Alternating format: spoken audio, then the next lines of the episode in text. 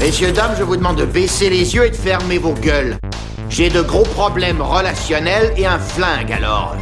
Si vous avez envie de vivre, ne nous regardez pas. Papa, Oui, ma chérie. je t'emmerde. Eh bien, au moins, tu es cohérente. Seulement tu es, tu resteras une connasse. Si tu te pointes encore, tu peux être sûr que tu repars avec la bite dans un Tupperware. Chaque patate a sa dose d'héroïne. Pas de l'amidon, d'héroïne. Toi, tu commences à me baver sur les rouleaux. Eh bien bonjour tout le monde, bienvenue à Nanarland le podcast, le podcast où on parle des mauvais films sympathiques, parce que chez nous, on aime peut-être les mauvais films, mais c'est pour de bonnes raisons. Euh, à l'heure où on enregistre, Martin n'est pas disponible, c'est donc moi, Fabien, qui le remplace. Si jamais il vous manque, euh, ce que je peux comprendre, hein, vous trouverez son adresse en lien dans la description de ce podcast pour lui envoyer des lettres d'amour, ou du reblochon, pour lui ça veut dire la même chose. Aujourd'hui on va parler donc euh, d'un sujet euh, qui me tient à cœur parce que on va prendre, on va chroniquer des films autour d'un acteur, le seul acteur qui est capable de boire un bidon d'essence pour pisser sur votre feu de camp. J'ai nommé Steven Seagal. Alors autour de moi, j'ai trois, envie de dire trois professionnels de la tatane qui vont nous parler de ces films. Euh, je vais commencer par celui qui nous dit à longueur de temps que son seul souhait pour la planète, c'est l'éradication de la faim dans le monde. Mais on sait tous qu'en réalité, ce qu'il veut, c'est Gérard Butler qui reprenne le prochain rôle de James Bond, c'est Richard. Richard, comment ça va? Eh bien, salut Nanarder Zen. Je suis Très très concentré. Penses, Gérard Et tu la ramènes Bond? pas, sinon À je te casse les bras. Mais je pense que c'est ton, vraiment ton, ton, ton désir secret. Tout à fait. Euh, la politique américaine, c'est sa passion. Mais soyons honnêtes, c'est uniquement un prétexte pour citer toutes les répliques de Invasion USA avec Chuck Norris Parker. C'est Julien. Bonsoir. Julien, comment ça va? Eh ben écoute, si tu te repointes encore, tu repartiras avec la bite dans un Tupperware. Très bien, c'est exactement ça ce que je veux, de la passion, de l'amour.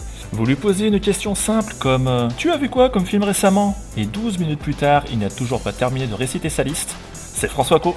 François, comment ça va François, va. ça va Oui, ça va et toi, Fabien François, t'as vu quoi comme film récemment euh, Alors, je vais gagner 12 minutes au podcast et je ne vais pas répondre. Par contre, je peux juste vous dire qu'on est toujours dans le confinement quand on enregistre et que je, je prends du poids et quelque part je m'approche de la vérité concernant Steven Seagal à ce niveau-là. Et donc moi c'est Fabien Gardon et je suis ravi d'être avec vous. Du coup euh, c'est parti pour le thème du jour, les films de Steven Seagal. Au sein de la CIA, vous êtes chez vous. Défendre l'Amérique, c'est toute votre vie. J'ai fait beaucoup de choses dont ils ne vous parleront certainement jamais. Je me retire. J'aimerais que tu finances une entreprise spéciale pour moi. Il s'agit de ce qui est juste dans ce monde. Notre homme s'appelle Colonel Robert Sykes. Il a été formé pour le combat au corps à corps. Les armes blanches, les armes à feu, les explosifs. Il utilise ses compétences pour s'attaquer aux gangs, aux trafiquants de drogue, toute personne qui met en péril le bien-être de son pays. Ils l'ont piégé. Ils ont assassiné sa femme. Sortez de la voiture Les mains sur la tête Vous commettez une erreur, je suis professeur. Vous transportez de la drogue sans le savoir. Je suis innocent. Ils ont volé sa liberté. Maintenant, ils vont payer. Steven Seagal part à la chasse à l'homme. En tuer un pour en décourager 100. Moi, je vais en tuer 100 pour en décourager un. J'aimerais que les choses soient très claires. Je ne suis pas en colère. Je cache même pas ma joie. Vous voyez ce visage? C'est le visage du bonheur. Alors donc autour de moi j'ai trois personnes qui ont préparé chacun une chronique concernant Steven Seagal. Euh, je pense que ce serait très sympa de commencer par l'ami François. Euh, Yes. François, de quoi veux-tu parler concernant Steven Seagal? Vas-y. Alors, je vais vous parler d'un film qui s'appelle Explosion imminente, Ticker, en version originale d'Albert Pune. Donc, j'ai pas choisi euh, le meilleur euh, Steven Seagal, qui est désigné pour mourir, ni mon Steven Seagal préféré, qui est Piège à grande vitesse, ni même le meilleur nanar de sa filmo. Là, ça doit se jouer entre Terrain miné, Ultime vengeance, Killing Point, End of a Gun, Belly of the Beast. J'ai choisi un film qui, à mon sens, marque le point de rupture dans sa carrière, qui illustre le passage de son statut de star bankable du cinéma d'action, capable de monter un projet sur sur son seul nom, à celui d'authentique sac à merde. Alors attention, quand je dis authentique sac à merde, ce n'est pas un jugement de valeur. Nous en sommes arrivés à un stade de connaissance dans notre appréhension de la persona Steven Seagal. Nous avons à disposition un nombre suffisant d'éléments pour le définir objectivement de la sorte. Qui du moult témoignages d'acteurs hallucinés par son arrogance, son mépris et sa paresse sur les plateaux, qui d'un nombre d'accusations de violence sexuelle qui approche celui de Weinstein, qui de ses mystifications grossières, de ses arnaques au simili bitcoin, Steven Seagal est un authentique sac à merde, c'est irréfutable, c'est historique. Maintenant que c'est précisé, parlons donc de Explosion imminente d'Albert Pion. Un cinéaste qui a toujours œuvré dans les séries B à Z, mais jamais dans la série A, par pudeur sans doute. Sur le site Nanarland, il y a trois chroniques qui sont consacrées à ses meilleurs films. Le Captain America. Je te coupe. Oui. Excuse-moi, je te coupe. C'est un réalisateur que j'aime beaucoup. Enfin, j'aime beaucoup les films de ce réalisateur, vraiment. Mais oui. Vraiment. Mais... vraiment, notamment ses films avec Van Damme, euh, Cyborg, Eh ben, etc. Mais voilà. Mais tout à fait. C'est un honnête faiseur. C'est un honnête faiseur, mais que j'aime beaucoup. Excuse-moi. vous n'avez pas tout vu. c'est vrai, tu en as fait beaucoup. Mais j'aime bien. Voilà, vous n'avez pas vu Nemesis 3, tout ça. Le, le Captain America, donc c'est trois meilleurs films. Le Captain America de 1989, Cyborg avec Jean-Claude Van Damme et Knights, les Chevaliers du Futur avec Gary Daniels. Donc c'est trois meilleurs films qui sont euh, chroniqués sur Nanarland. Explosion imminente est une production New Image qui est devenue euh, Millennium Film, tournée en 12 jours, ce qui est peu pour un film d'une heure et demie, et de fait, un ticker Mais a ce, l'air... mais ce qui est beaucoup, mais ce qui est beaucoup pour un film de Steven Seagal, et pour un film New Image, et pour un film d'Albert Pune. Certes. Mais de fait, Ticker a l'air tout cheapos avec ses décors vides, ses plans d'extérieur dont la qualité visuelle tranche avec le reste, ses blue screens absolument dégueulasses dans une scène en particulier. On y suit l'enquête trépidante menée par Nettles, un flic joué par Tom Sizemore, à qui tout le monde demande d'y aller mollo, alors que franchement ça va. hein. Il y a plus nerveux que lui dans les forces de l'ordre, il se frotte juste un peu trop le nez. hein. Je sais pas si c'est Tom Sizemore ou son personnage, mais voilà. Son, partenaire n'est autre que le rappeur Nas. Oui, nous étions en plein dans la période hip-hop de Steven Seagal, euh, qui jouait aux côtés de DMX dans Hors Limite, puis de Ja Rule dans Mission Alcatraz. Nas, c'est un bon rappeur, c'est un grand rappeur même, mais c'est un acteur fragile. Et pour peu qu'il soit vaguement dirigé, comme c'est le cas ici, ça donne un résultat très douloureux. Et donc là, il nous fait carrément une Marion Cotillard, une scène de mort qui est un grand moment de gêne, même pour ceux qui ne le portent pas dans son cœur. Ça va aller, mon vieux. T'inquiète. La vache. On se les gèle ici. Quoi j'ai- J'ai froid. Chut, arrête de parler. Arrête de parler. Ré. Oui. Ouais.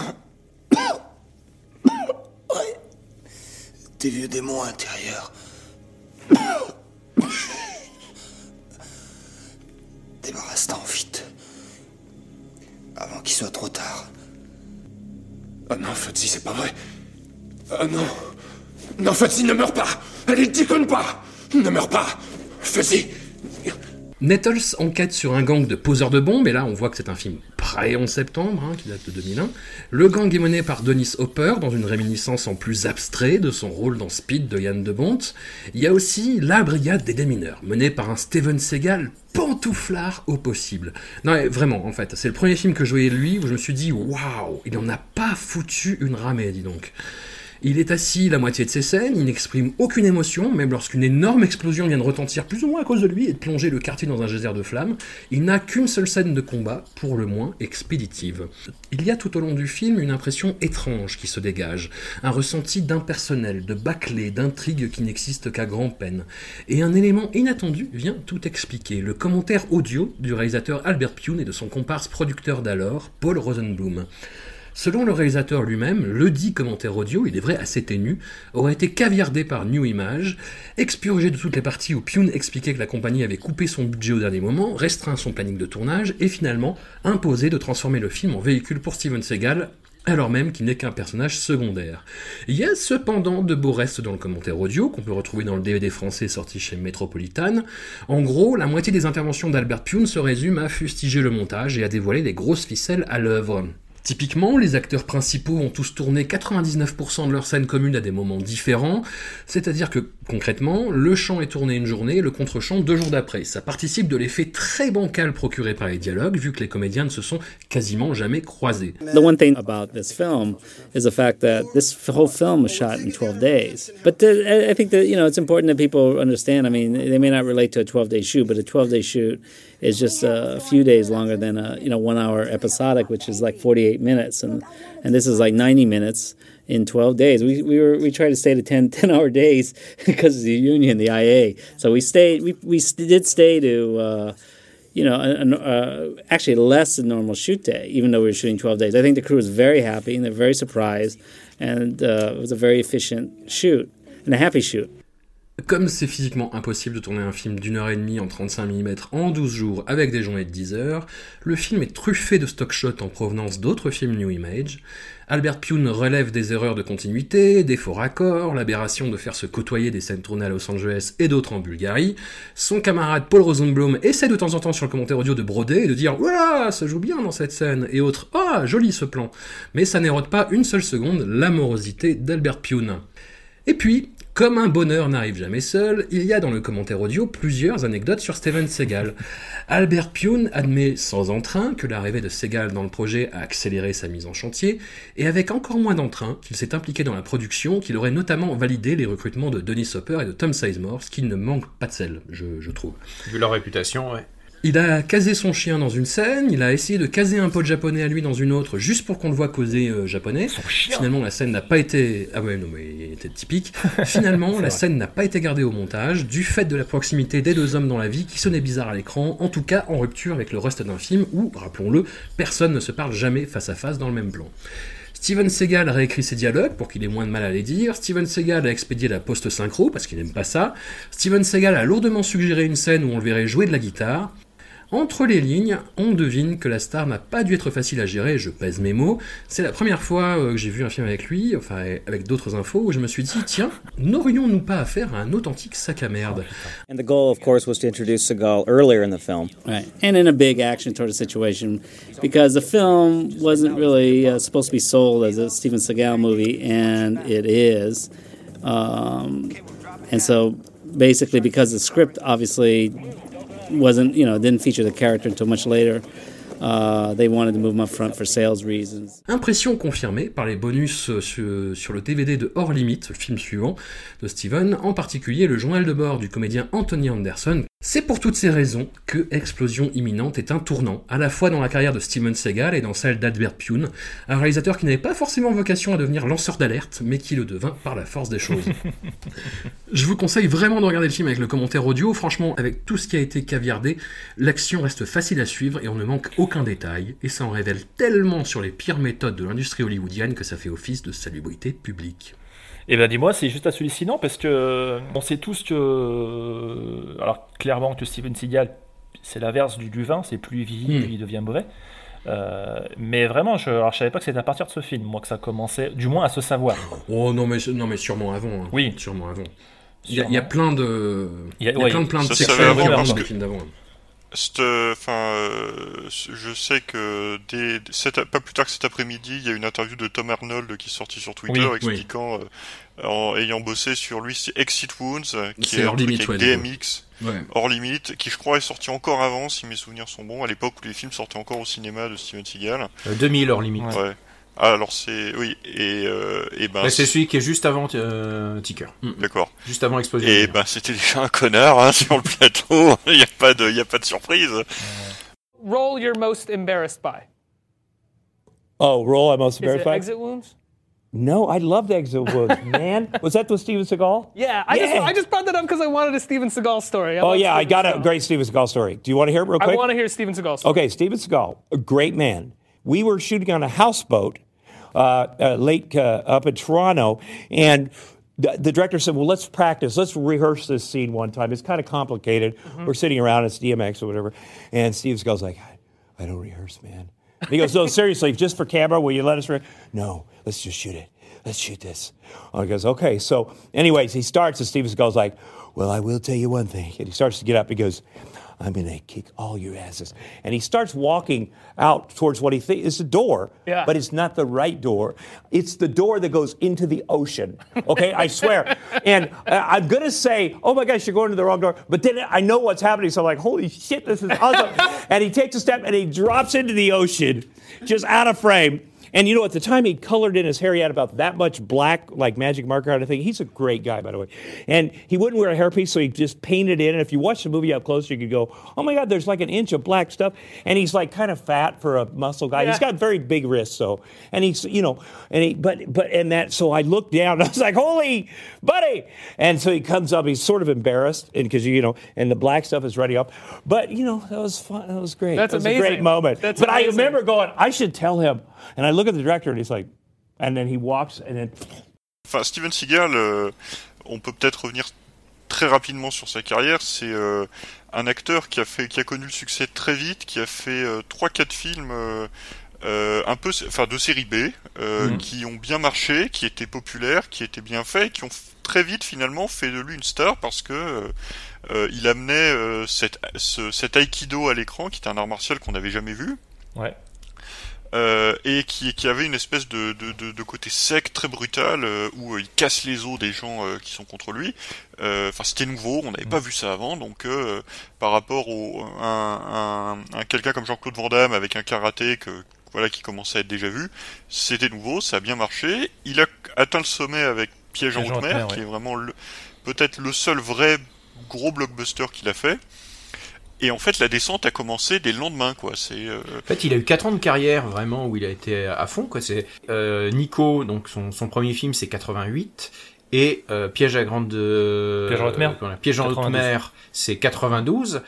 Euh, et à partir de là, il y a 93 qui est son Terrain miné, qui est le, le film qu'il a qu'il a fait lui-même et qui s'est vautré au box-office. Et à partir de ça, Oui, c'est un, fi- ah, c'est un peu un film à sa gloire, terminé. C'est vrai que c'est un peu ça. c'est c'est la dégringolade. Euh, une dégringolade qui ne va faire que, que s'amplifier euh, à partir de ça, quoi.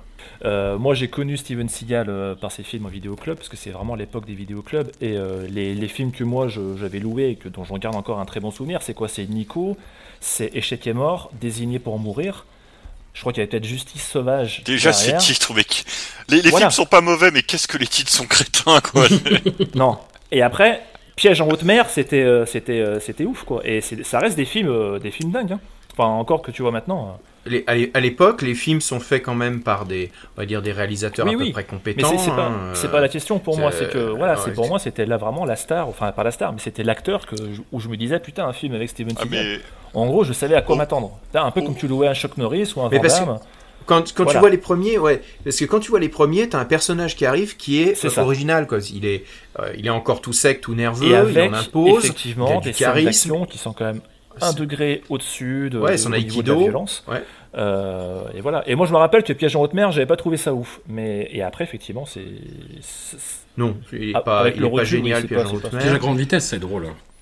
Ouais, mais c'est déjà, ça y est, il est déjà parti dans la période nanar. En fait, c'est quelqu'un visiblement qui a des énormes besoins d'argent euh, pour euh, tous ses différents besoins, que ce soit euh, sa vie personnelle, c'est les différentes femmes qu'il a pu avoir. et donc je pense qu'à partir d'un moment, euh, quand il a, en fait, il est arrivé un peu tard, il n'a pas su vraiment rebondir. euh, Enfin, je veux dire, il est dans les années 90, il arrive, euh, c'est quand même déjà la fin de l'époque gros bras. C'est la fin de l'époque euh, vraiment euh, héros d'action premier degré. Euh, on est en train de passer vraiment voilà, euh, au petit sourire en coin, euh, à Last Action Hero, voilà. euh, mais il faut avoir du second degré, avoir des héros qui s'en prennent plein la poire.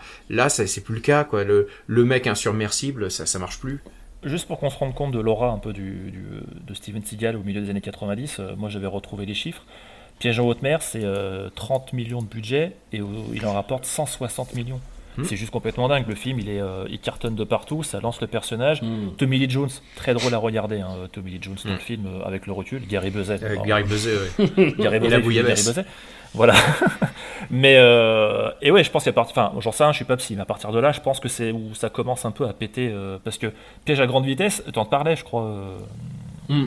euh, François, non, piège à grande vitesse euh, dans ta chronique. Euh, il- il- moi, je l'ai revu récemment. C'est, c'est- enfin, moi, j'ai, super drôle. Et très, très drôle. ouais, J'adore c'est l'acteur qui joue le méchant. Et à partir de euh, là, Bogosian et... oui. Ah oui, oui, Bogossian, ah oui, Bogossian, il, est- il est Mm. parfait avec sa tête. Il a pas une tête de méchant en plus, je trouve. Il a une tête à faire des comédies Mais- romantiques. Bref, mais euh, c'est mon avis. Tu vois, dans Uncut James avec Adam Sandler, il fait le méchant et il le fait bien. Ah, mais je l'ai pas vu justement. Mais oui, euh, voilà.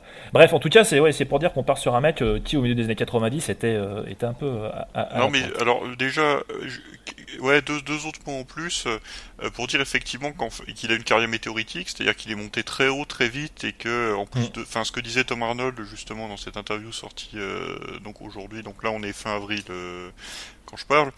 Euh, c'était que euh, c'est un mec à qui on a donné sa chance, mais vraiment plusieurs fois, quoi. C'est-à-dire qu'après Piège en, en haute mer, qui avait été, comme tu disais, un énorme succès euh, commercial, euh, à Hollywood, on le voyait comme euh, le, le retour du cinéma d'action, le relais qui allait euh, qui allait succéder à Van Damme, Stallone et, et Schwarzenegger Ouais. qui se faisaient un peu vieux et, et qui allait qui allait reprendre le, le truc. Tout à fait. Et l'autre chose, juste, juste pour finir, euh, c'est quand d'abord une, une anecdote rigolote au début de la carrière de Steven Seagal dans le cinéma, c'est qu'il a commencé comme instructeur de d'arts martiaux pour d'autres acteurs et comme régleur de combat.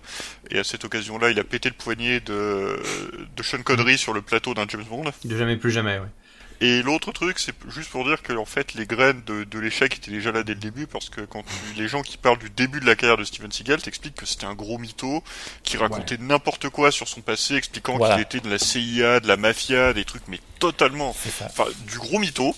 Il y a, Euh, il voilà, il y a plein de choses qui traînaient sur lui à une il époque. hein. s'inventait des, des, une, il s'inventait une espèce de vie de super agent secret euh, qui aurait travaillé pour la CIA et qu'en gros aurait fait des arts martiaux contre, euh, au choix, la mafia, les cartels, les guérillas et tout ce que vous voulez.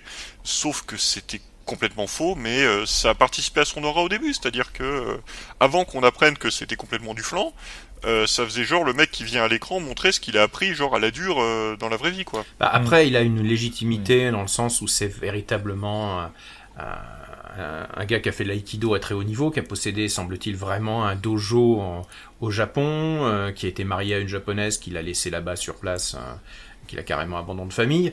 Euh, il a et il a entraîné effectivement beaucoup de, enfin il a été il a été entraîneur de, beaucoup de producteurs, de beaucoup d'acteurs. C'est ça qui l'a fait connaître. Mais il est arrivé sur le tard, hein, parce que quand il commence à 88, je crois qu'il a il a déjà la trentaine très très entamée et euh, donc il veut aller très très vite. Il, en- il enchaîne les films et je pense en fait que donc il a sa, grosse période où il va aligner euh, les, films donc Nico, Échec est mort, etc. jusqu'à terminer donc son son gros film qu'il a qu'il a réalisé. Hein, c'est son son grand projet. Donc juste après l'énorme l'énorme succès de, de Piège en haute mer et terminé, c'est ramassé véritablement. Et donc c'est pour ça qu'il a d'ailleurs fait piège à grande vitesse, un peu pour éponger les, pour éponger la- l'argent. Et après, je pense que il, c'est quelqu'un qui avait des gros besoins financiers et donc il a joué systématiquement la facilité. Euh, il a pris les projets qui payaient le plus. Puis au fur et à mesure, bah voilà, son, son aura s'est dégradée. Moi, je, je sais qu'il a fait, il a un tout petit rôle dans, dans un film qui était pas si mal d'ailleurs, je crois qu'il s'appelait euh, Ultime Décision, Ouais, je crois. ouais, oui. Euh, le- avec Kurt le seul Russell, et en film fait, il il, a, meurt. il a un tout petit rôle. Voilà, le seul film où il meurt au début, et il l'avait dit après en interview des années après, c'est le film qu'il a fait pour payer son divorce de l'époque euh, avec la fille où il était, quoi. Ouais, ouais, c'est ça, ouais. Je Donc, pense- euh, Mais finalement, il a un petit rôle, il arrive et il meurt. D'ailleurs, ça fait un petit, euh, un petit, euh, un petit twist, parce qu'on pense pas. Et en fait, euh, ouais, il avait dit carrément, là, c'est le film, je regrette, entre guillemets, d'avoir fait, parce qu'en fait, je l'ai fait uniquement pour payer mon divorce. Même dans. Mais euh, voilà. On ne saurait assez insister sur à quel point c'est quelque chose de rare à Hollywood qu'après 4-5 films comme ça d'un acteur, on lui confie un budget, la réal, Mm. le scénario, la star de son propre film. Oui, oui. Euh, en l'occurrence, Terminé. Et on l'a laissé faire C'est- n'importe quoi, C'est ouais. dire à quel, enfin, c'est simplement pour vraiment euh, insister sur à quel point, à une époque, aujourd'hui, ce mec est une blague. À une époque, Hollywood croyait en lui à ce point-là. Oui, parce qu'on on- on parle de Nico, Échec et mort, etc., etc. Mais en fait, c'est- vraiment ses premiers premiers films. hein. Il n'a pas commencé en faisant des seconds rôles, euh, des trucs. Ces peu films ont marché, c'est ça aussi. Ouais. C'est-à-dire qu'il arrive, euh, il a, c'est un mec qui a du charisme, quoi qu'on en, quoi qu'on en dise. Quand il arrive, euh, il impose un truc qui est nouveau, qui marche. Donc les gens disent banco jusqu'au moment où il va se ramasser. Et euh, Piège en haute mer, c'est un méga succès. Ça a beau être un piège de cristal euh, Ouais. de pacotille, c'est c'est un méga succès par rapport à ce que ça a coûté.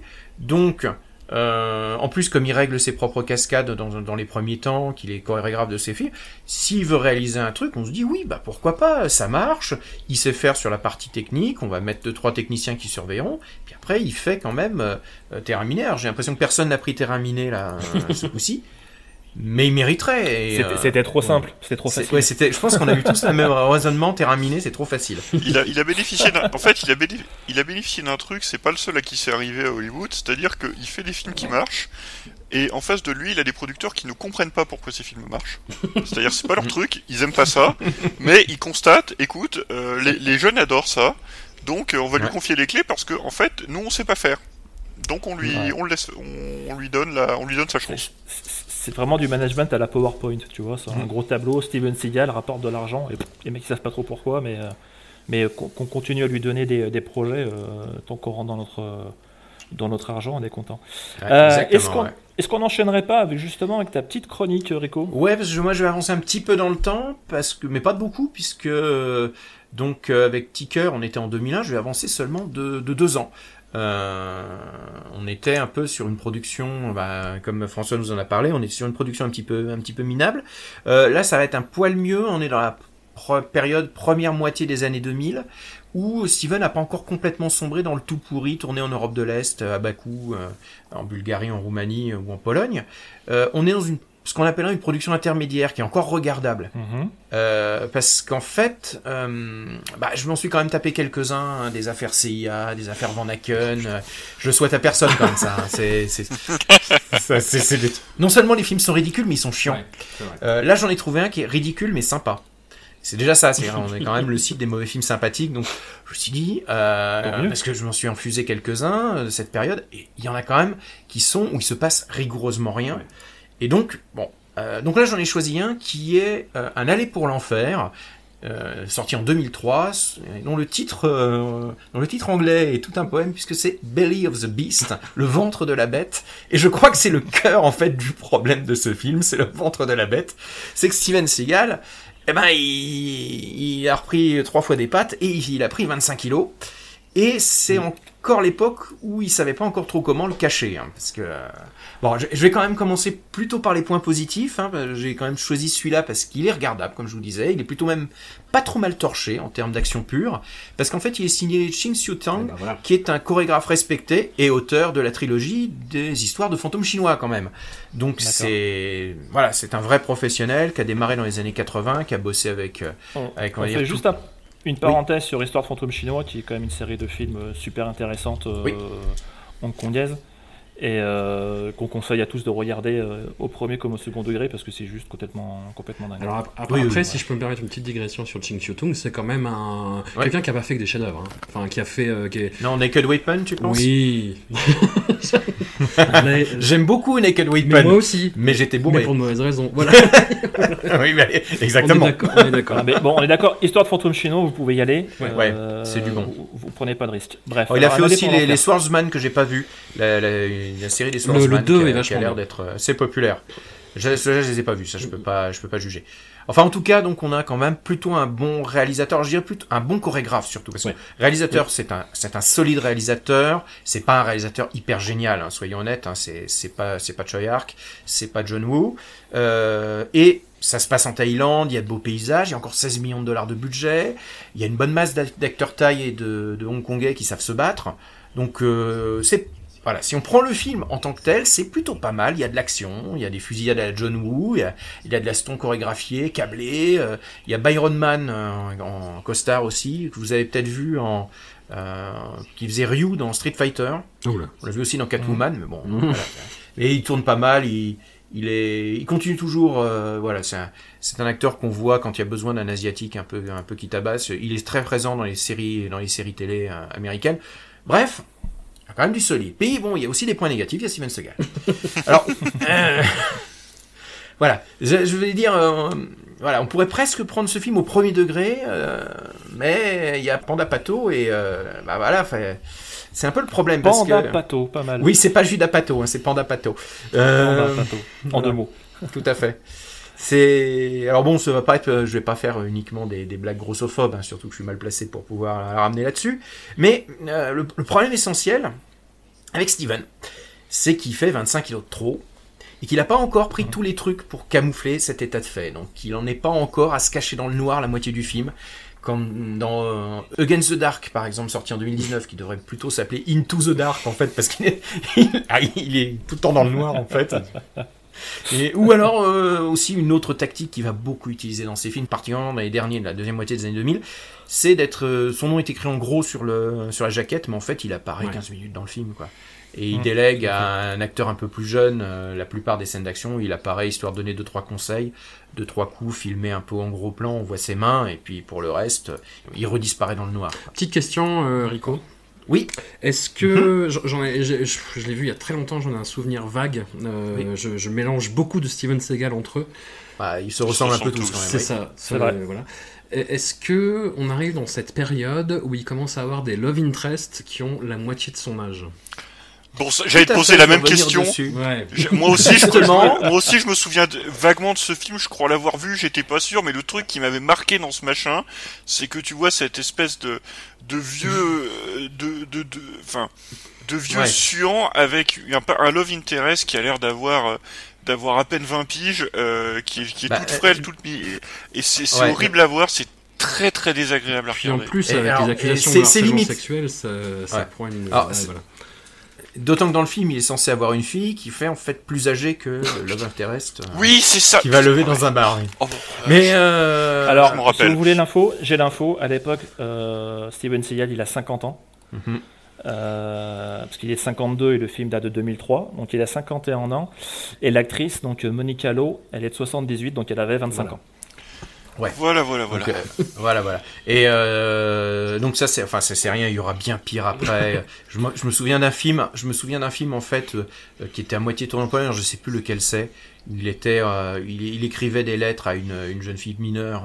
Oh, il allait protéger une jeune fille mineure en Pologne. Enfin, c'est, c'est des trucs. euh, mais bon, Euh, mais revenons quand même sur euh, un aller en enfer. Euh, effectivement, bah, de toute façon, je vais faire un petit catalogue un petit peu de tous les trucs qui sont faits pour que Steven Seagal, euh, en fait, euh, bah, il a beau être sur 80-85% des plans, il, il en fait pas la rame, quoi.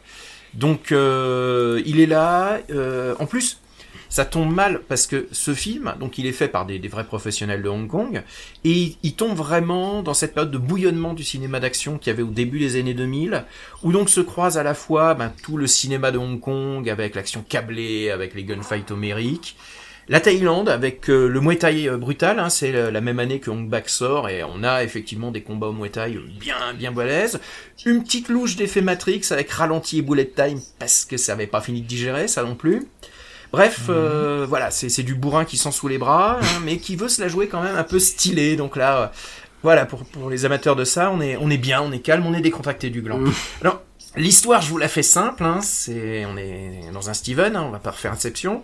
On est donc en Thaïlande et une bande d'afro-terroristes kidnappe la fille d'un sénateur et sa copine. Cela semble être l'œuvre d'un groupe qui est nommé Abu Karaf. Ce qui immédiatement réduit un peu la crédibilité de la menace. Parce que je suis désolé, mais pendant tout le film, c'est Abu Karaf. J'arrive pas à me concentrer, quoi. Je suis désolé. Bon. C'est pas grave, vas-y. Et euh, bon, Donc, euh, Abu Karaf. Abu Karaf, donc, mais bon, bol pour les terroristes. voilà, Abu Karaf. Voilà, Manque pas de... Ils ont pas de peau. Alors, donc, euh, euh, man- manque de bol pour Abu Karaf, la copine de la fille. Non, non, non, on dira pas avec Abu Karaf, pardon. Ouais, ça me fait ma chronique, moi. Donc, Ouais, euh, la, la copine de la fille du sénateur. S'il vous plaît, un peu de sérieux, messieurs, l'affaire est grave. Il y a une fille qui s'est fait enlever par des terroristes. Par le groupe Abou Piché, c'est ça? Lui arriver.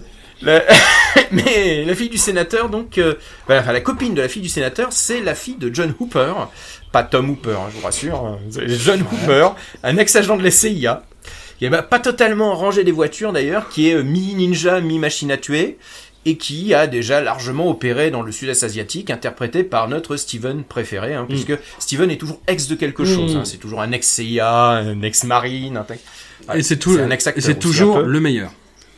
Ah bah oui, bah Sauf- c'est Steven. Sauf dans, l'acteur, oui, bien sûr. Oui, oui, ça...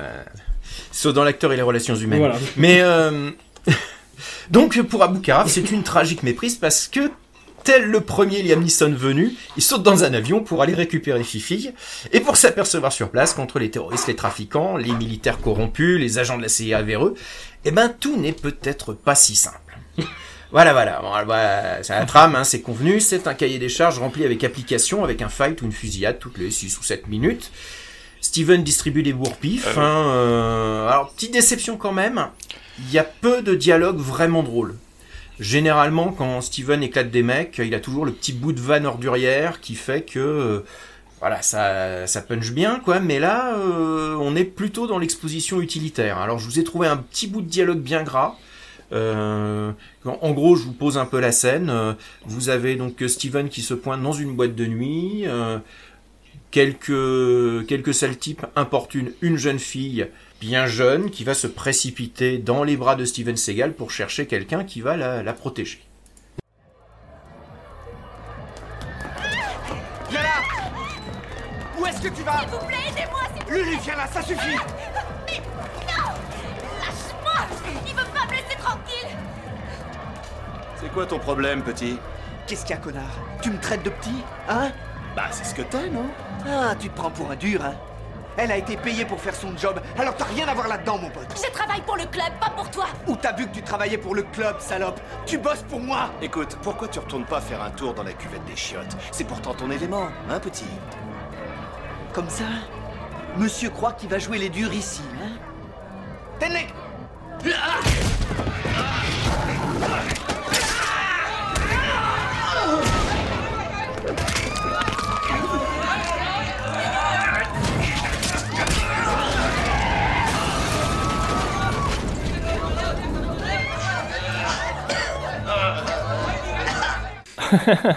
non, mais alors, c'est quand même fou hein, sur cet extrait, c'est qu'à la fin, euh, t'entends bien, c'est quoi? Donc c'est la baston, donc t'entends Ouais. quoi? Des coups de poing, des vides pétées, des craquages d'os. Mm. Et euh, tout ça en 5 secondes, quoi. Tu sens que c'est super violent, quoi. C'est impressionnant. Tu sens Bah, c'est C'est le style, c'est le style Seagal parce qu'il va Ouais. pas pouvoir faire un, un combat de 10 minutes. C'est pas, c'est pas quelqu'un qui va pouvoir le faire. Et pourtant, et c'est un des gros problèmes du film. On est loin des combats à la Tigre Dragon. Eh ben, Ouais. le problème, c'est que dans le film, ils essaient de faire des combats à la. Tigre et Dragon, mais avec Oui. Steven Seagal.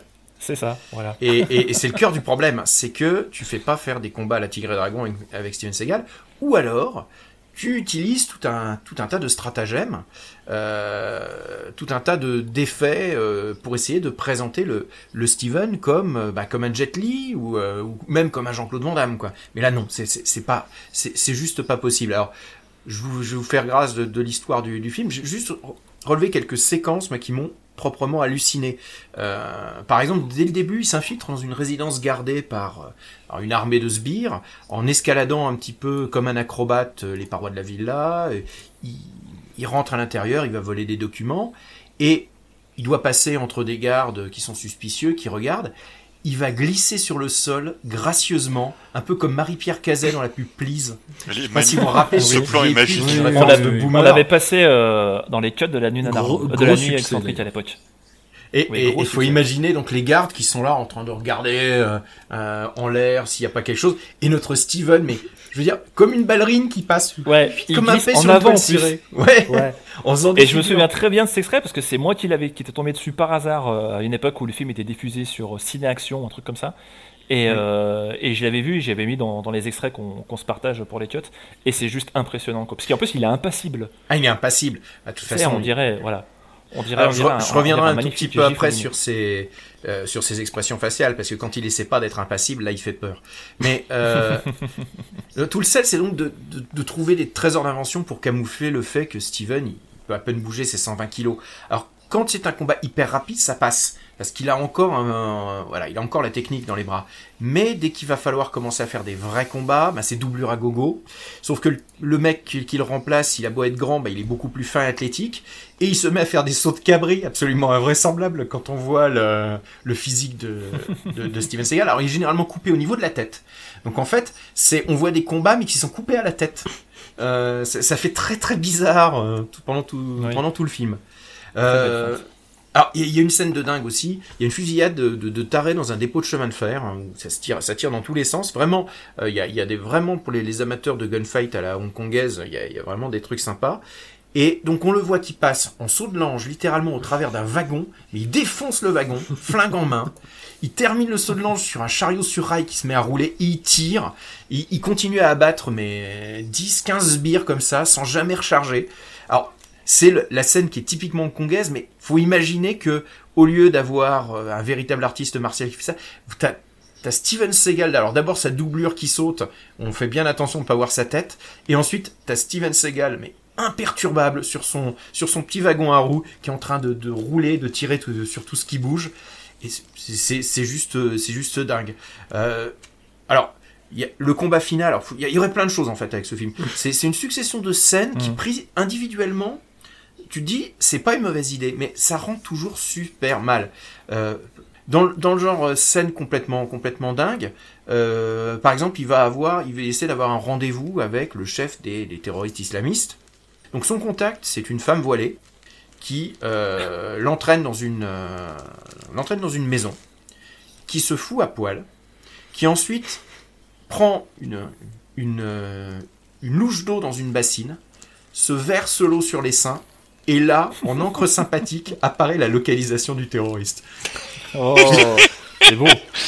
Mais comment t'as pu penser à ça, quoi C'est compliqué, mais c'est compliqué. c'est pas pratique.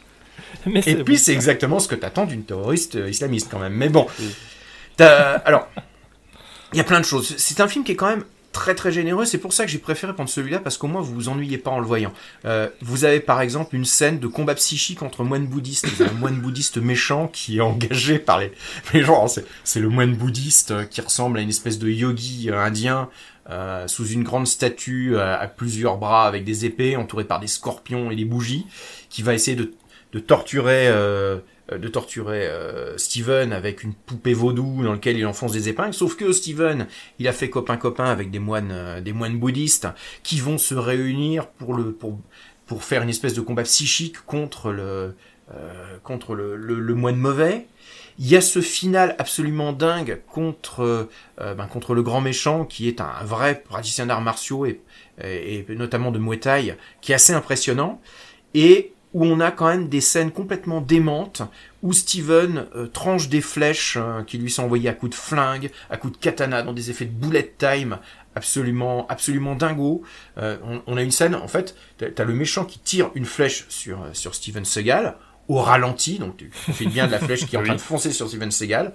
T'as le gros plan, gros plan sur les yeux de Steven Seagal qui se plisse, il sort son flingue, il tire, il touche la plume de la flèche, et il fait Ouais. dévier la flèche. et flèche suivante, il laisse Deuxième tomber le flèche. flingue, il prend le katana et il tranche Derrière en lui. deux. Ouais, il tranche en deux la, la flèche qui lui, qui lui est balancée.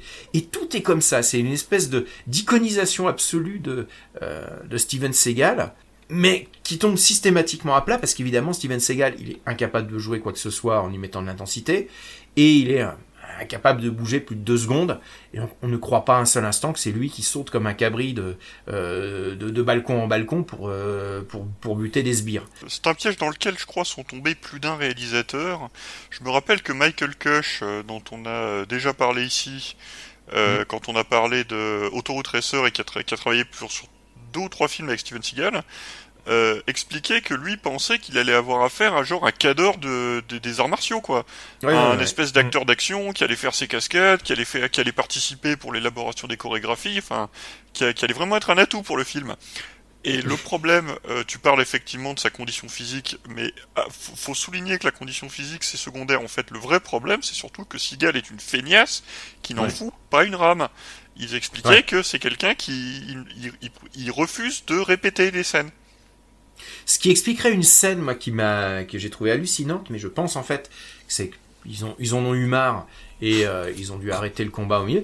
Il y a un moment où euh, Steven Seagal est attaqué là encore par des, par des types, des voyous dans un marché. Donc il éclate euh, les trois quatre premiers et il y en a un qui fuit, qui glisse sur une tomate, qui tombe sur un étal de, de poisson sur lequel il y a de la glace, qui glisse le long de l'étal de, de poisson et qui va s'empaler tout seul sur un- une énorme lame qui découpe le poisson. Et voilà, c'est fin du combat comme ça. Le mec se tue tout seul en dérapant sur une tomate. Et je me demande si en fait ils ont pas fait ça parce que finalement euh, Steven Seagal avait pas eu envie de faire le, le combat quoi. C'était Raconté comme ça, ça me fait fortement penser à la scène de, de baston d'Indiana Jones et les aventuriers de l'Arche perdue. Il y a, y un petit peu euh, ça, ouais, il y a un petit peu cette idée-là. ouais. Ouais, où Mais- Harrison Ford euh, a des problèmes d'estomac et au lieu de faire une baston à l'épée, euh, Steve Spielberg lui dit ben t'as qu'à prendre ton flingue et le buter et puis comme ça c'est terminé. Ouais. Là, un peu, ça, comme tu le racontes, ça fait un peu ça, c'est genre bon bah écoute Steven Seagal va pas faire la baston donc bah écoute tu glisses sur une tomate et tu meurs. Mais tu fais bon bah d'accord. on est vraiment sur, je pense, sur les, encore un des derniers films où il essaye encore un petit peu, parce qu'il est encore très présent dans le film, c'est-à-dire qu'il il est euh, dans, dans le, dans le sens où il est, comme je disais, il est dans 80% des plans. Euh, il a même une petite scène d'amour, donc euh, comme on disait, avec une fille qui pourrait être euh, plus jeune que sa Mm. fille. Il est quand même, il essaie de faire quelques efforts. Et alors, moi je pense, je vais terminer un petit peu là-dessus. Le, le pire, c'est de tout, c'est pas, enfin, le truc qui fait le plus peur, c'est pas le moment où Steven te regarde et te dire euh, je vais te casser le bras, ou il distribue, distribue les pains un peu partout, il éclate les mecs. Non, le truc qui m'a fait vraiment le plus flipper, c'est le moment où il va voir son pote qui s'est réfugié dans un temple, un- dans un temple bouddhiste. Il arrive et là, il fait un truc mais qui m'a foutu les fois. Il lui sourit. Mais il a une espèce de sourire de vicieux. Il est là, mais avec cette espèce de sourire obséquieux, et il fout les jetons en fait là-dessus. C'est un, peu le sourire de Barbe Bleue, quoi. C'est c'est le sourire d'un mec faux. C'est le sourire d'un mec, tu te dis, mais le, le- le plan d'après, il va m'égorger, en fait. Et c'est là, en fait, où où on a vraiment l'impression de voir quand même un gars qui est un peu un psychopathe à l'écran, quand même. Mhm. Donc voilà. Je vais terminer un petit peu là-dessus. Euh, c'est un film que vous pouvez voir presque au premier degré parce que finalement il y a quand même une équipe technique qui est efficace. Il y a des seconds rôles qui font bien le taf. Euh, c'est encore fait, on va dire proprement. Il y a encore du budget, des beaux plans. Euh, mais on est vraiment dans le début de la fin de, de, de Steven Seagal.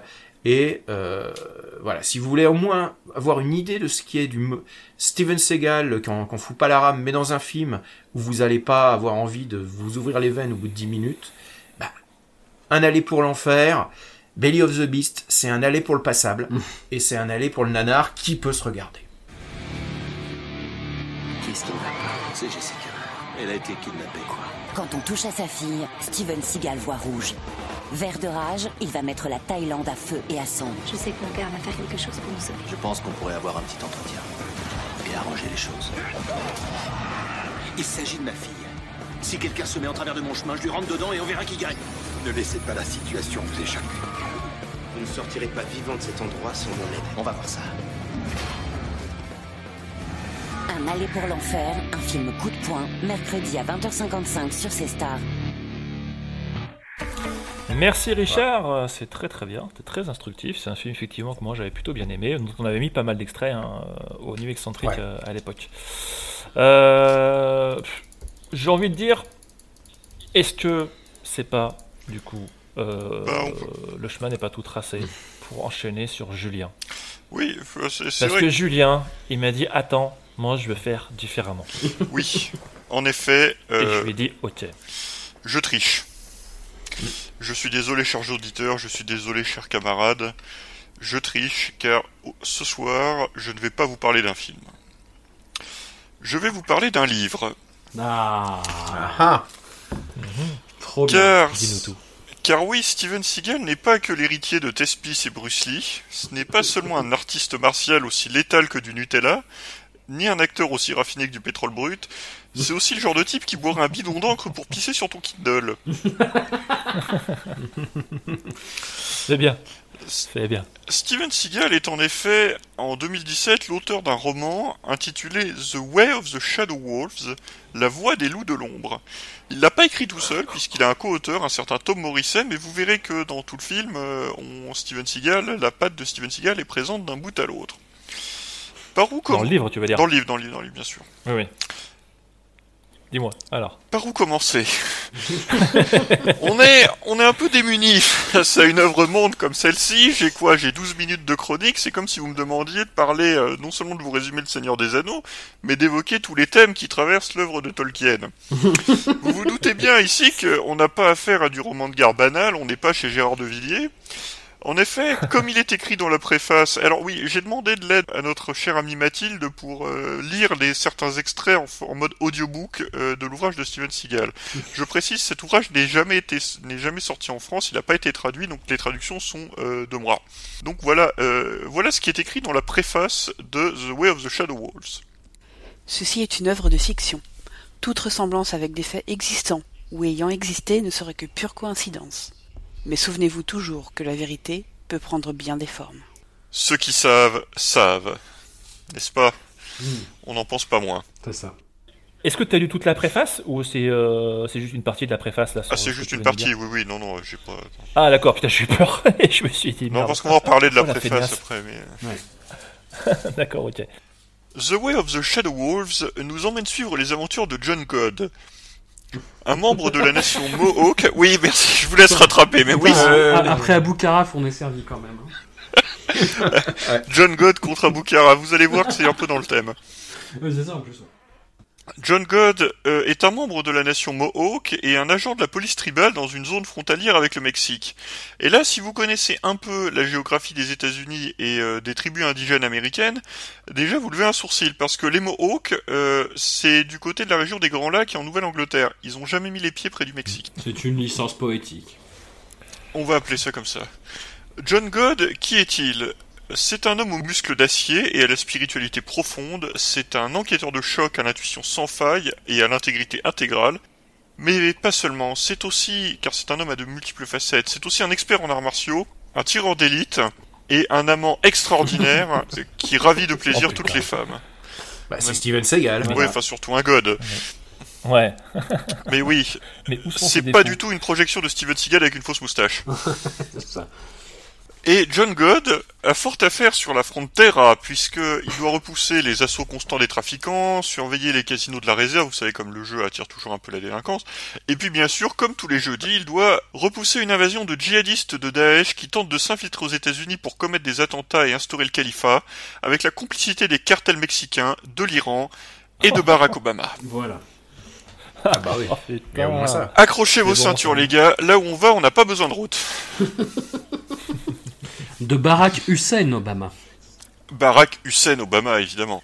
Ouais, tant que j'ai pas vu un extrait de naissance. Voilà. Alors, juste pour préciser, ça Ouais. se passe avant l'élection de Trump. Donc, c'est à une époque où Barack Obama, président des États-Unis, Hmm. veut faire rentrer des djihadistes pour commettre des attentats. Ouais. À cette époque-là, oui. Ouais. Absolument. Et c'est pas un hasard, The Way of the Shadow Wolves est sous-titré, je cite, The Deep State and the Hijacking of America, ou en français, L'État profond et la prise de contrôle de l'Amérique. Un roman à clé, un roman politique, et cela, il l'annonce dès l'introduction, parce que je vous l'ai cité, c'était la préface. Le livre, il commence comme ça. Et si le Deep State n'était pas juste l'œuvre de quelques fonctionnaires agissant dans l'ombre dans l'administration? Et si le Deep State était né dans l'une des plus puissantes églises du monde, qui contrôle Londres, Wall Street et les banques centrales de tous les pays? Et si le Deep State avait des agents dans toutes les banques? Et si les pires crimes contre l'humanité étaient commis par les banquiers? Et si, sous les banquiers, il y avait les partis politiques? Et si les politiciens étaient complices des banquiers? Oh putain. et si les services secrets étaient complices des banquiers et des politiciens? Et si les services secrets se livraient au trafic d'armes, au trafic de drogue et au trafic d'enfants pour les pédophiles? Et si les médias étaient complices des banquiers, des politiciens et des services secrets? Et si les universités étaient complices aussi? Oh. Et si les religions étaient complices aussi? Et si ce livre était dédié à la Constitution et à la République? Est-ce que cela répondrait à certaines de vos questions? Non. J'ai envie, de chanter le, j'ai envie de chanter l'hymne américain en entendant ça. Et là, j'ai raccourci.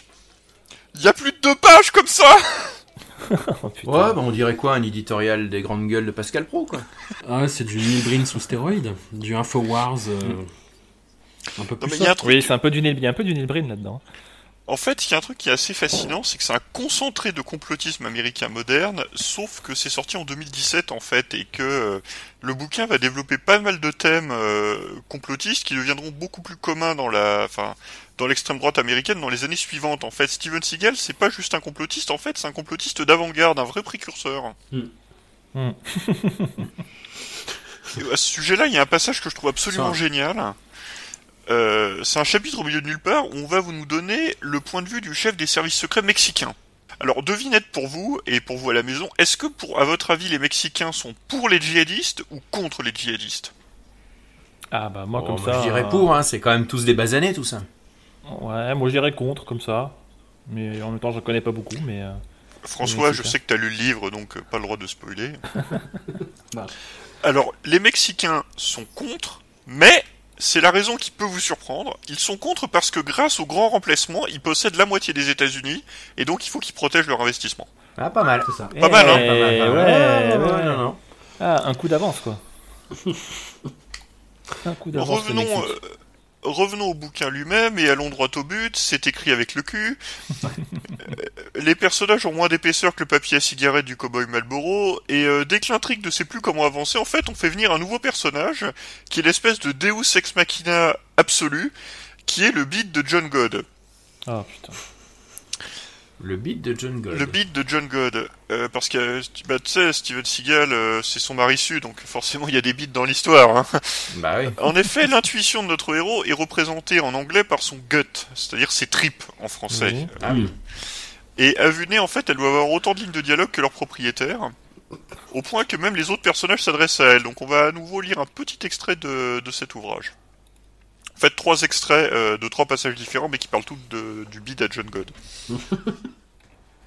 Je veux que John s'occupe de cette affaire. C'est son bébé, et je pense que vous savez tous que ses tripes ne se trompent jamais. Et ses tripes lui disent qu'il y a quelque chose qui cloche. Pourquoi veux-tu qu'on prenne en filature une voiture de la police aux frontières? Tripes, répondit John calmement. C'est tout? Tes tripes? Oui. John la sentait bien, celle-là.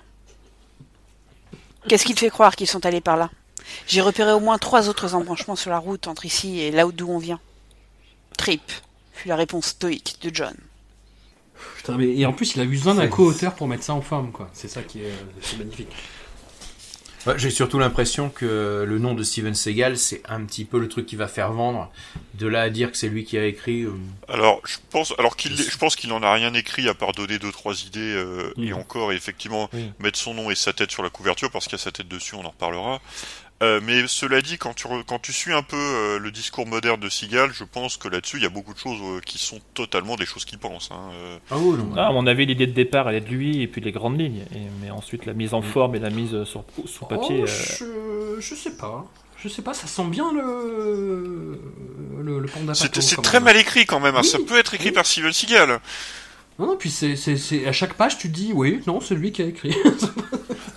Non mais en fait c'est vrai je reçois un peu je reçois assez François parce que tu dis que s'il avait pris un, un co-auteur ou un, un ghostwriter ce serait mieux écrit. Je veux dire c'est pas possible pour un qu'un professionnel écrive aussi mal. Oui, mais euh, du un coup, professionnel euh, Je sais pas. c'est c'est un livre qui est coécrit avec deux personnes, c'est ça? Avec une autre personne, Une un autre certain personne, ouais. euh, Tom deux. Morrissey, Voilà. qui a écrit quelques autres trucs qui étaient visiblement des trucs publiés euh, je raconte d'auteur sur Kindle directement quoi. Mm. Ça, ça semble pas être allé beaucoup plus loin que ça. Ce qui est le cas de ce bouquin aussi, je crois pas qu'il ait été édité, euh, genre, pour de vrai, euh, c'est un truc qui est sorti directement en, en numérique. Putain. Un peu comme les films de Seagal, finalement, c'est du direct ou c'est du direct ou vidéo euh, du bouquin.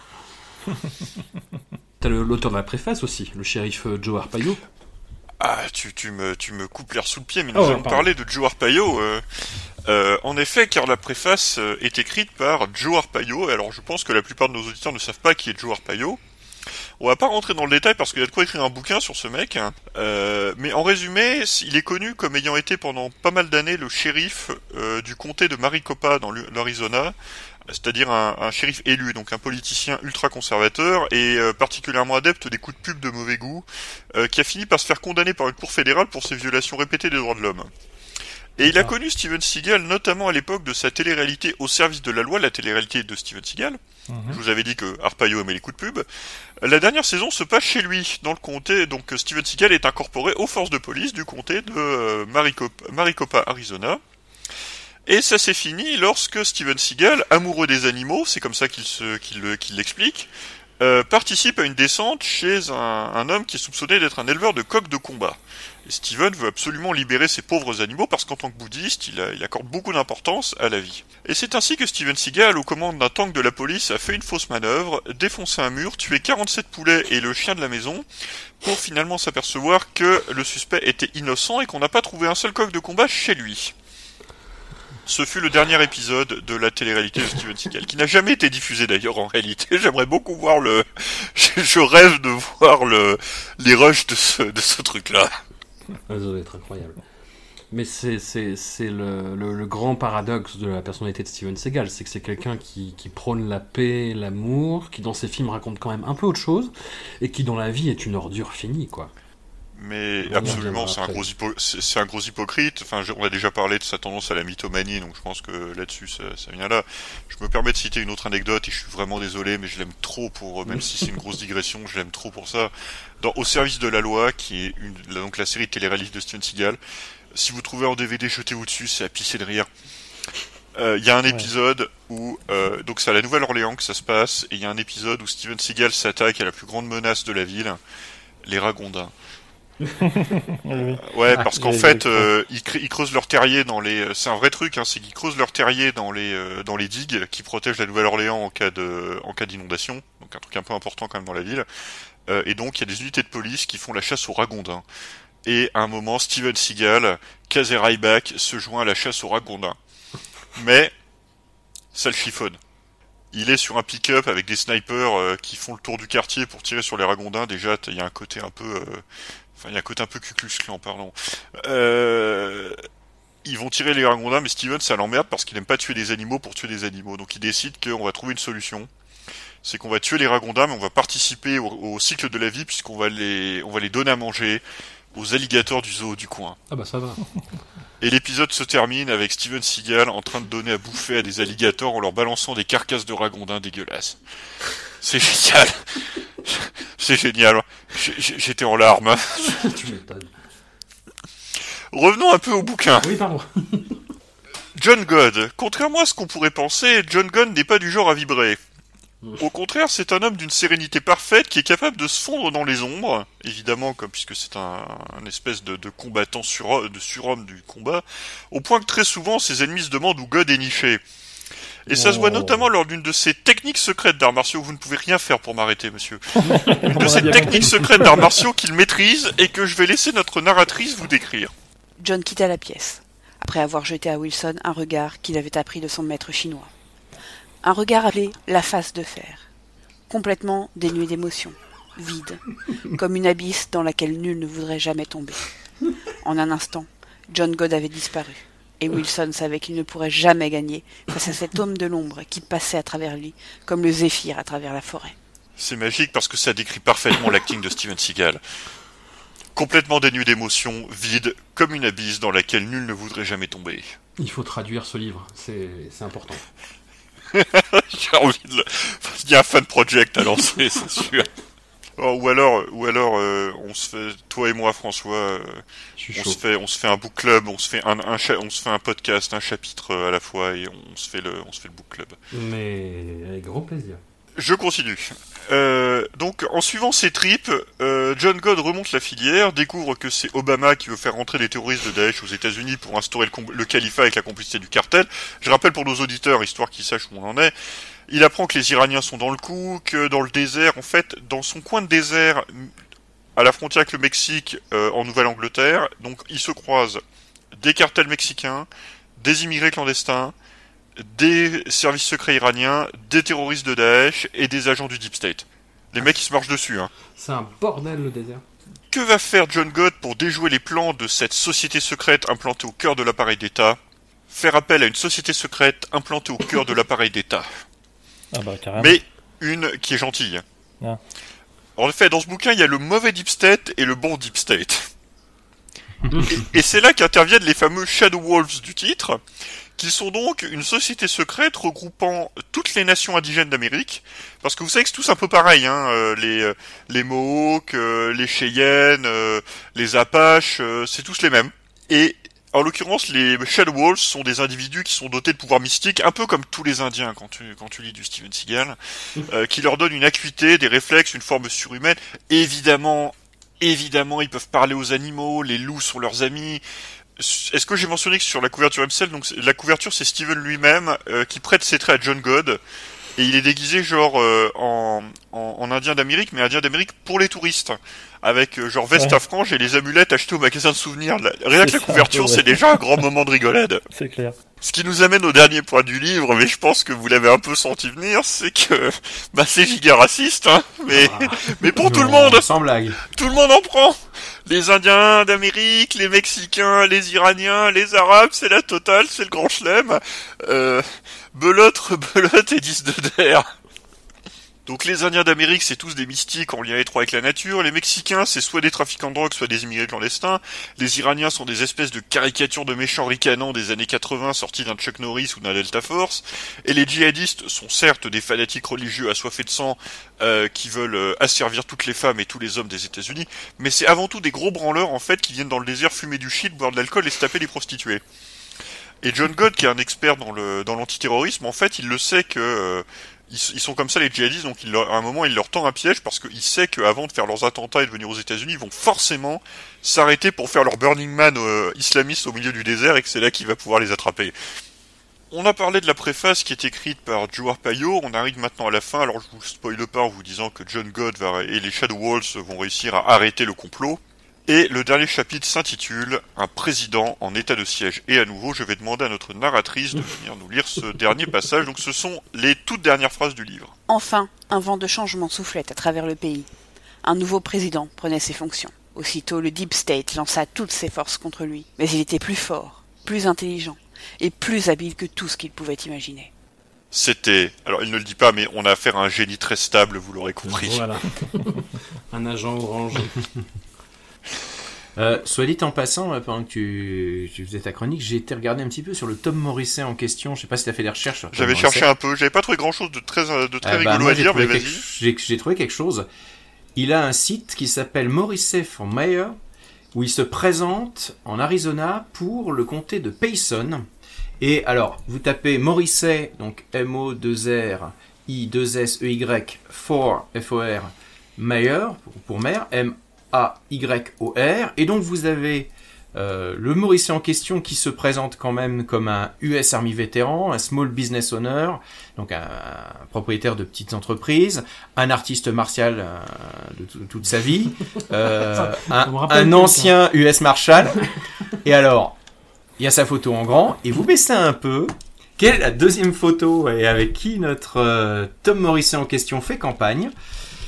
Non. Vous allez avoir euh, une bonne tête de président. Ah, c'est Trump hein. Ah merde, j'avais Eh ouais. c'était Steven Seagal, tu m'as... Ah non, non, non, là, tu m'as... Et donc, euh, le, le Morrissey en question, il a une vraie campagne politique. Il, il mène campagne politique pour, euh, clairement, euh, du côté euh, conservateur républicain. euh. Non, non, c'est. Le gars, il a un agenda derrière. Et je pense, effectivement, j'ai vérifié, c'est bien le, c'est bien le même Tom Morrissey. Ce type-là, euh, ouais, il, il fait partie, finalement, de, de cette frange républicaine. euh, pour lui, l'élection de Trump a dû être un genre de divine surprise, quoi. Alors après, jusqu'à quel niveau euh, le, le petit père Steven Seagal a prêté sa plume? Est-ce qu'il est- c'est vraiment ses idées? Parce que... euh, Oh, ça y ressemble hein, quand même. ça, ça lui ressemble, je pense Ouais. qu'ils doivent se rejoindre sur pas mal de choses. Je pense que Morrissey s'est occupé de toute la partie géopolitique en fait de l'intrigue. Oui. Voilà. Les Indiens, les Iraniens, tout Ah ça. oui, voilà, l'Iranien, etc. Et que Steven s'est occupé de la, de la matrice narrationnelle. Voilà. Tout à fait, oui. Des guts. Des guts. Bon, ensuite, Julien Roman épatant. Hein. Non, mais c'est, après, c'est à peu près. Enfin, il y a que, dire de plus à part que je guette depuis 2017 pour savoir s'il s'il va en refaire un autre, quoi, parce que c'est, c'était bon. Enfin, je veux dire, ça fait 236 pages. Bon, Ouais. je peux pas le recommander non. Enfin, enfin, si, je peux le recommander. Après, euh, donnez pas trop d'argent Pour pour, ceux, ça, qui, quoi. Mais pour euh, ceux qui voudraient le, le lire, Julien, je- est-ce qu'il faut un bon niveau d'anglais ou si ça se lit facilement, si on a un niveau d'anglais correct? C'est pas du Terry Pratchett, pas, c'est pas, pas pas très compliqué effectivement à lire. Il n'y a pas de, pas de souci à ce niveau-là. Euh, et, et voilà. Enfin, non, mais c'est, voilà, c'est un truc, c'est rigolo. Euh, c'est très con. Euh, c'est, alors, mais c'est pas très sympathique dans le sens que ouais, ben c'est, c'est raciste as fuck quoi. Euh, et, Bah, euh, et, c'est aussi très complotiste. euh, mais enfin, vous avez lu un peu ce que j'ai lu au début, c'est-à-dire que c'est pas, euh, c'est pas un peu quoi. C'est pas juste euh, on nous ment, euh, big pharma machin. Ça va très très loin dans le délire. Euh, et, euh, et surtout le, c'est tout le bouquin en fait euh, n'est guidé que par ça. C'est-à-dire que toute l'action euh, n'avance que par euh, en empilant les du, du complotisme sur du complotisme encore. C'est, c'est, c'est que ça. Puis c'est très sur la ligne idéologique de, de beaucoup de partisans de Trump, c'est-à-dire que c'est revanchard, quoi. Ouais. Il y a de ça aussi. Ah oui, non, il y a- enfin, j'ai pas tout cité, mais t'as des trucs sur, euh, enfin, t'as- t'as des références à euh, George Soros euh, explicites, Évidemment. sur le fait que euh, il fait, qu'il prépare euh, un printemps arabe américain ou quelque chose comme ça, euh, sur le fait que les, euh, que décidément les libéraux sont vraiment des gros, euh, des gros hypocrites euh, qui, euh, euh, qui sont prêts à se jeter dans les bras des islamistes, euh, ou encore euh, sur le fait que euh, les Indiens, ils en ont rien à foutre quand il y a des caricatures racistes, par exemple sur les, sur je sais plus quelle équipe sportive américaine, qui est les, les Redskins. Les Redskins. Euh, c'est ça. Enfin, il y a des pétitions en permanence depuis des années de euh, d'indigènes américains qui voudraient qu'on arrête d'utiliser ce mot-là et qu'on arrête que l'équipe change de nom. Mais euh, évidemment, ça c'est pas vrai. C'est les, les vrais. Euh, les vrais, euh, les vrais Indiens d'Amérique, tout ça, ça leur passe au-dessus. Les fameux Mohawks de la frontière mexicaine. hein. Bon, bah du Ah, coup, c'est quand même assez dingue, euh, effectivement, de, de voir à, quel point on peut faire ce genre de, ce genre de, de, de roman complètement, complètement dingue sur cette vague complotiste. ouais. Puis ça, ça fournit un- quand même un, un aperçu de la mentalité, de la psyché de, de- Steven Seagal maintenant, enfin de en termes de cogite, où est-ce qu'il en est, tu vois. C'est Seagal, il y, a- des gens qui ont tenté de faire une enquête vraiment sur lui, tu vois, d'aller au, au Japon, d'essayer de retracer son parcours, mais ce mec reste un mystère et hum, qui, arrive à, à éliminer ses traces, qui arrive toujours à se sortir du pétrin, tu vois. On parlait de ses accusations de, de violence sexuelle.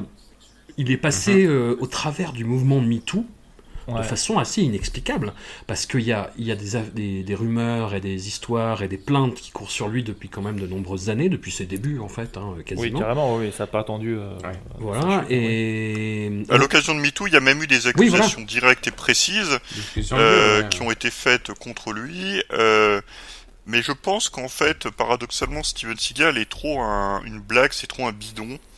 Pour que ça ait tellement accroché. Parce que j'ai envie de dire, qui, enfin, qui va ostraciser Seagal? Enfin, qu'est-ce que- qu'est-ce qui est les pires choses qui puissent arriver à sa carrière, qui se retrouve à faire des directs ou vidéos en Europe de l'Est? Ouais, il, est déjà là, quoi. Ouais. Donc, euh, à des, enfin, soit il y aurait eu, s'il y avait eu une action en justice, il aurait pu se passer des choses. En l'occurrence, il n'y a pas eu de plainte en justice. Mais après, sur le, le côté plus, euh, euh, le fait de, l'os- de- de le faire sortir de ce milieu du cinéma, j'ai envie de dire, ça fait déjà des années qu'il est plus dedans, quoi.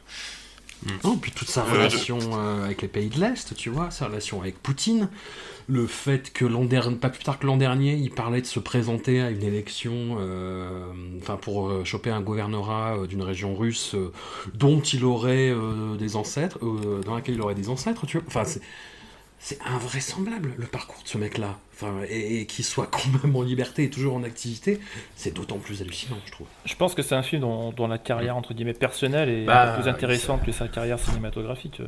Ah oui, non, mais c'est parti comme c'est parti, euh, ça ferait ça ferait un très bon biopic. hein. On pourra faire un très bon biopic euh, sur lui. Ouais, mais sa carrière cinématographique, de toute façon, maintenant, euh, enfin, en gros, depuis, soyons honnêtes, euh, de- depuis 10 ans, depuis les années 2010, ces films sont irregardables. hein. Ouais. Euh, Il y en a un ou deux qui peuvent, euh, qui peuvent encore euh, Non, mais c'est- oui, être vaguement rigolos, mais généralement, il, y a- il apparaît 10 minutes, il fait n'importe quoi. Dans...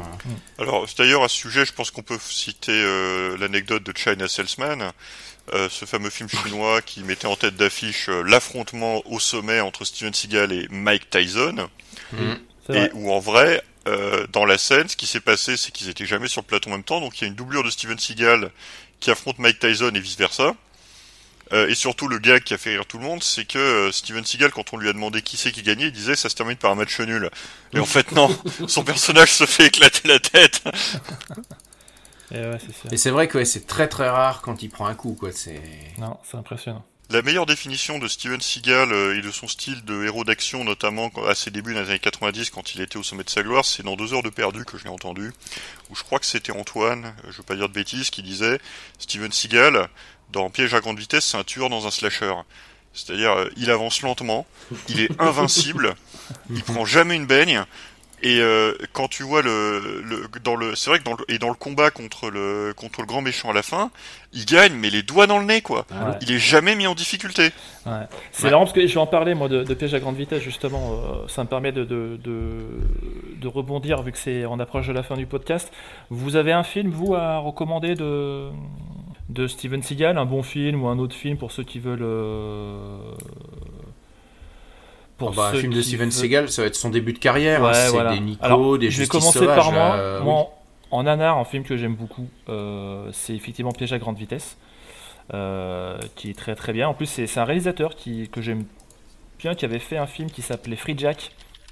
Euh, Ah oui. Un film assez, ouais, assez, assez fou avec, Avec euh, Mick Jagger. Ouais, Ouais. et Emilio Estevez. Ouais, il était, il était sympa. Il était celui-là. très sympa. Il avait fait aussi après Fortress 2 avec euh, Christophe Lambert. Et moins sympa. Mais ouais, c'était moins sympa. Alors, Piège à grande vitesse, je précise juste un truc. euh, c'est le film à l'époque qui m'avait marqué et en l'ayant revu récemment, c'est prouvé. En fait, il se prend un seul coup de pied dans tout le film, Euh, notamment par le grand méchant.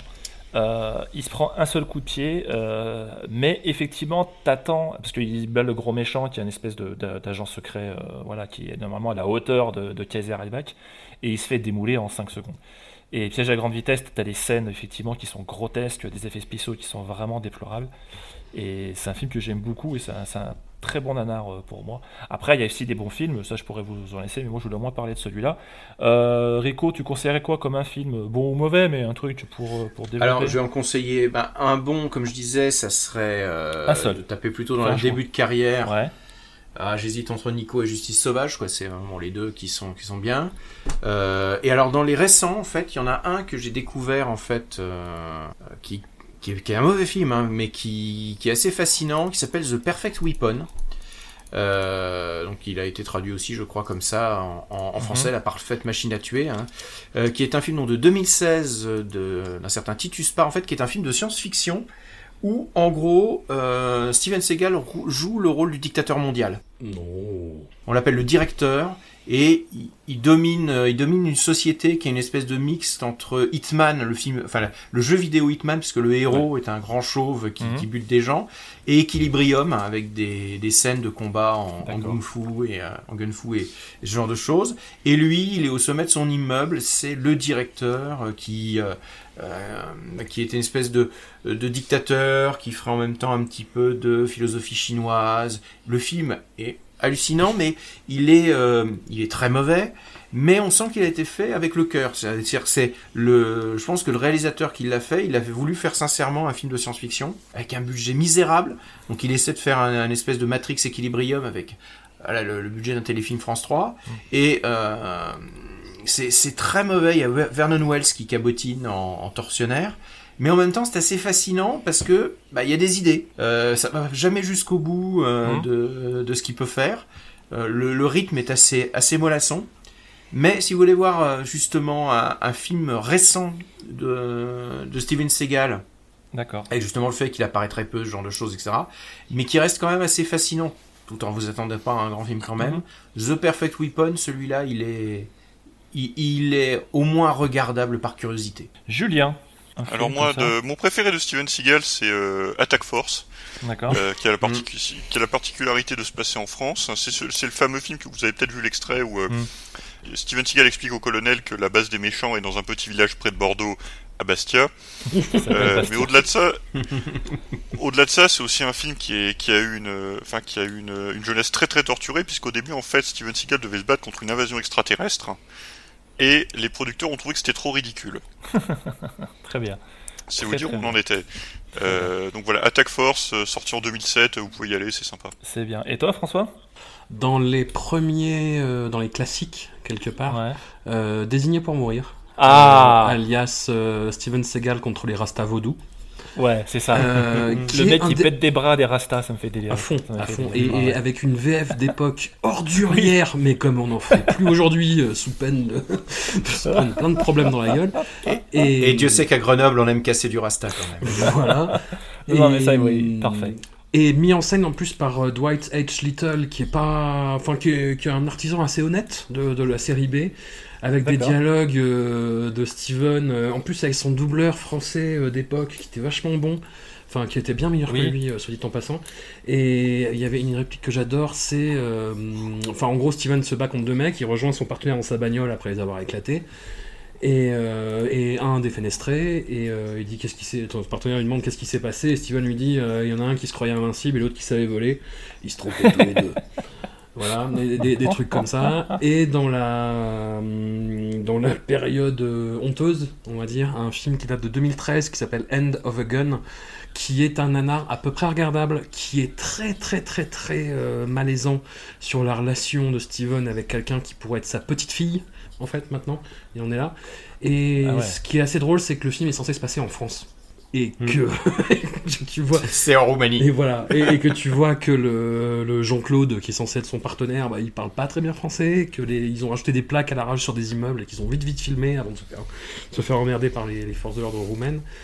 Voilà. Et puis sinon, il y a un dialogue que j'adore, c'est son monologue dans, dans Hors Limite sur le visage du bonheur. Je sais pas si vous voyez ce que c'est. Hmm. Ouais, ouais. Et voilà. Oui, oui, bien sûr, ouais, carrément. Ouais, un classique. Un classique. euh, je, je crois que c'est Emmanuel doubleur euh, le, le doubleur, euh, mais je, je suis pas sûr. Je crois que c'est dans ses tout premiers, il n'avait pas le- la même euh, la même doublure que que la même doublure, excuse-moi, la, la même voix française que de Saint-Cyr dernier, mais je crois que c'est euh, c'est Jacobi, ouais. Mm, mm, Désigné mm. pour mourir. C'est ça. C'est ça? Ouais. Euh, effectivement, je confirme euh, d'après IMDb, c'est Emmanuel Jacobi. Et ben écoutez, je crois qu'on a fait le tour de juste Steven, petites, même si c'est euh, compliqué deux de faire recommandations Steven, vite fait, mais autour de Steven. Ouais, dis-moi. Euh, Il y a le podcast VHS et Canapé sur Steven euh, Seagal, 4 heures euh, de discussion autour de Steven Seagal, c'est toujours, euh, toujours excellent. Et puis, euh, il y a un fan français de Steven Seagal au premier degré, qui est Arnaud Niklos, qu'on avait euh, interviewé pour, euh, pour Nanarland un petit peu. Autour de ses... Il a fait deux petits bouquins à compte d'auteur, Steven Seagal, la dernière légende du film d'action.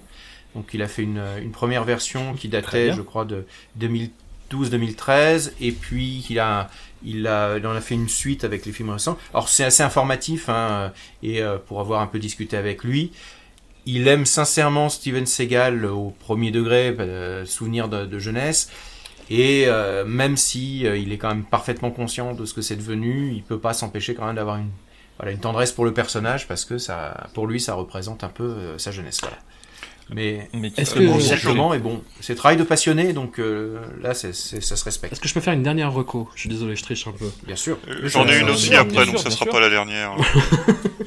Et tu, tu disais que, Ah. enfin Arnaud Niklos disait que c'était la dernière star du cinéma d'action. Euh, moi, je trouve un équivalent euh, contemporain à Steven Seagal, quelqu'un qui est un vrai artiste martial, qui a une vraie présence physique à l'écran, qui n'a pas la carrière qu'il mériterait et qui n'est pas un authentique sac à merde. C'est euh, Scott Atkins.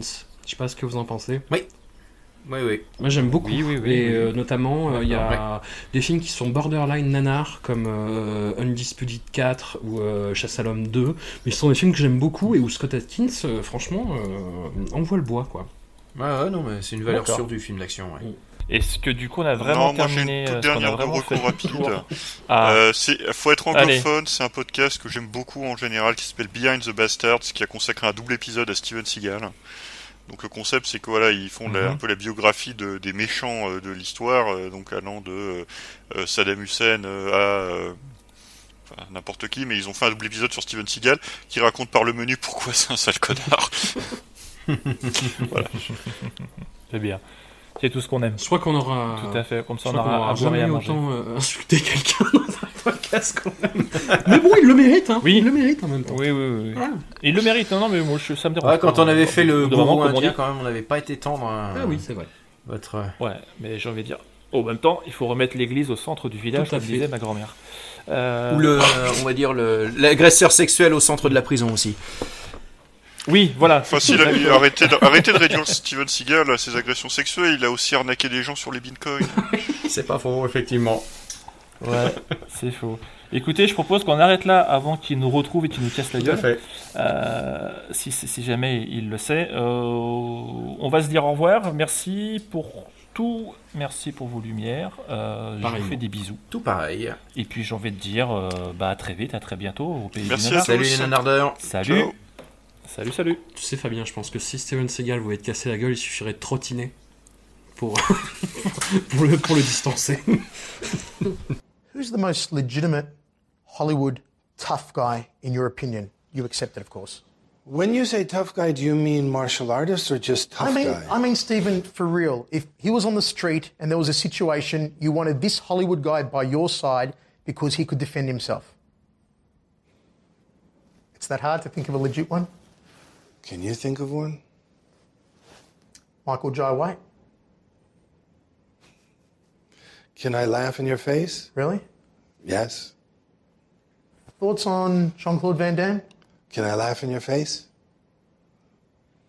Chuck Norris? I mean, Chuck is in his mid 70s. He's probably 76 years old, okay? 75, 76 years old. Interesting. So I don't know. I don't. I, I've heard that he's not. You know. So I mean, I don't really want to get into on film anyway. Uh, you know, who's a tough guy? Uh, Do I think Michael is a tough guy? No. Do I think he's a martial artist? No. Do I think Jean Claude's a tough guy or martial artist? No. Steven Seagal, Beyond the Law.